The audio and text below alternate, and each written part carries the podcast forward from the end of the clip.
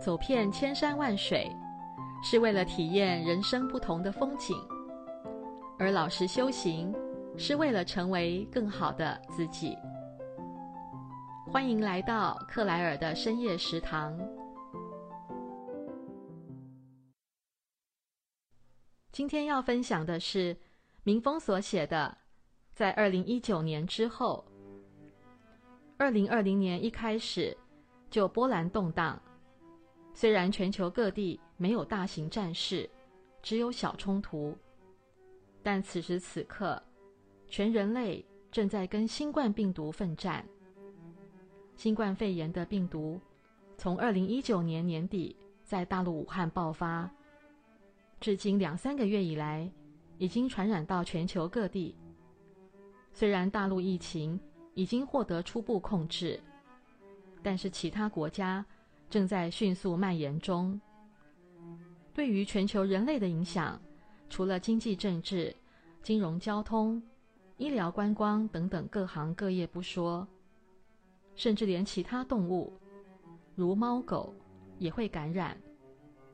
病毒进一步影响了所有人的物质生活跟心灵层面，改变了多数人既有的处事观念，多少都有惊讶、惊慌、惊恐的想法。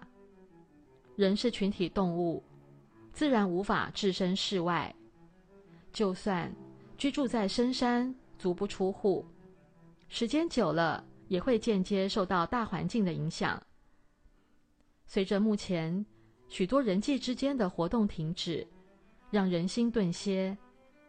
二零一九年之后，更有时间思考、面对自己。这次病毒大爆发是应相对因缘而出现，也就是一连串因缘和合而爆发。目前，国际上许多国家。都已经封锁了出入境，重灾的疫区，死亡人数骤增，甚至连奥运也要延期。说病毒到底是哪里来的，没有个准。但是无论如何，都有它的因缘。不明因果的人会认为万事万物都是巧合而出现，但是明信因果的人就知道逻辑的顺序。事出必有因，不论是人为或是自然为，总之，在地球出现了细微的、比细菌小的病毒产生，也是环环相扣而出现，并不是没有原因一时而来的。反观每个人的身体内，养育着无数的众生，细胞、细菌、微生物、病毒等等若干。人的身体就像一个大家庭，或是一个微观中的世界，而在其中生活的小小众生的本身生物特征，也跟人群社会是一样的，群聚性各有不同，有相互依存或者独立运作，有寄生宿主或者感染宿主而繁殖的，或者依附抵抗侵入，有的是对身体群体。活化增益，有的是对身体破坏或者感染繁殖，有的会抵抗或者消灭破坏者。但是，不论是对身体有帮助，或是忙着搞破坏，都是各有各的任务。每个人都跟体内的小小众生是命运共同体。其实这些道理，古代释迦世尊就说过了。一杯水里面。有八万四千的虫子，以及身体中有无量的众生。而现在，H H 第三世多杰羌佛说法的法音也有说到，每个众生都有自己的生命轨迹，存在于我们每个人的周遭，或是每个人的体内，直接或者间接相互影响。众生是没有办法独一而存在的。就算是没有生命的物质或者元素，也有相互之间的因果关系。整个宇宙都是共同体，所以诸佛菩萨有缘再来也是如此。人的一生跟这世间众生有多少微妙因缘，说之不尽。更别说生生世世的轮回。佛陀会说：“诸恶莫作，众善奉行。”因为有因有果，业力也是随之而牵引的。俗话说：“出来混的总是要还。”个人造业，个人担。没有还的，如果欠的太多，来世的业债累积就会难以翻身。